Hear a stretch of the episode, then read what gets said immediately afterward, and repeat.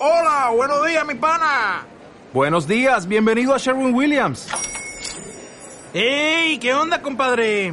¿Qué onda? Ya tengo lista la pintura que ordenaste en el ProPlus app. Con más de 6.000 representantes en nuestras tiendas listos para atenderte en tu idioma y beneficios para contratistas que encontrarás en aliadopro.com. En Sherwin Williams somos el aliado del PRO. Epílogo Al finalizar la primera parte de un tratado esotérico sobre los ángeles que hemos titulado Las fuerzas ocultas de la naturaleza, pensamos más en lo que todavía no fue dicho que en lo que ya está escrito, ya que así es de rigor en la investigación esotérica. Creemos sinceramente que lo dicho hasta aquí constituye solamente un primer paso orientador con respecto a las vidas angélicas y a las fuerzas elementales a sus órdenes. Todavía hay grandes misterios que descubrir y muchos e importantes secretos a revelar acerca de las fuerzas ocultas de la naturaleza.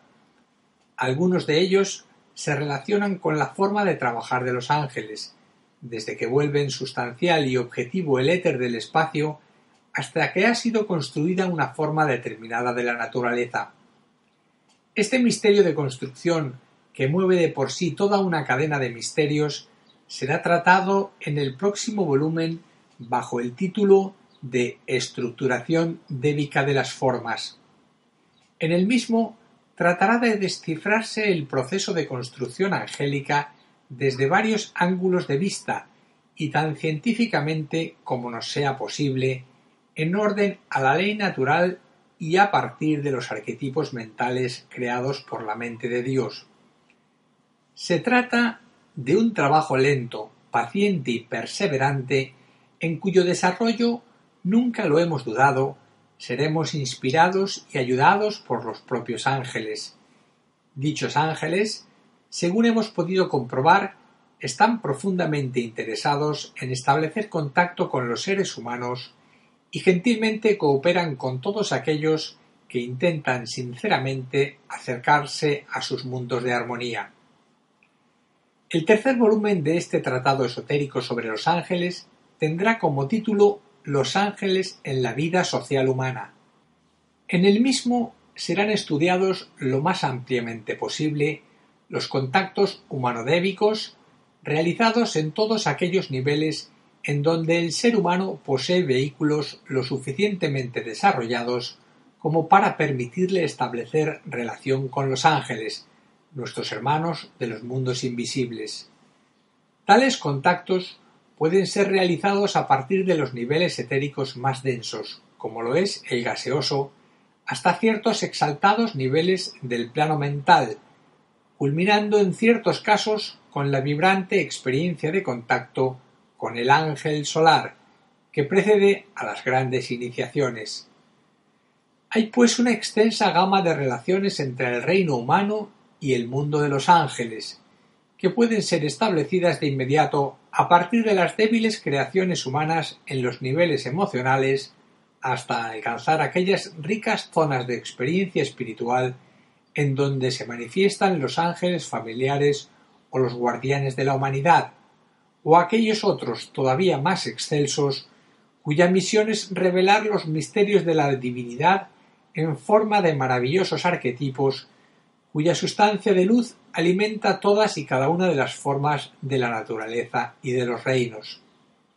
Creemos sinceramente e insistimos mucho sobre este punto que este tratado si bien no será una, obra completa por cuanto no podrá abarcar las inmensas profundidades del mundo angélico, constituirá, sin embargo, el punto de partida para la investigación particular de muchos otros investigadores de las leyes ocultas de la naturaleza, singularmente de aquellos dotados de mente muy científica y analítica que ansíen descubrir el misterio de la construcción, ya sea de cualquier átomo o elemento químico o el que se revela al examinar el crecimiento de la más humilde planta.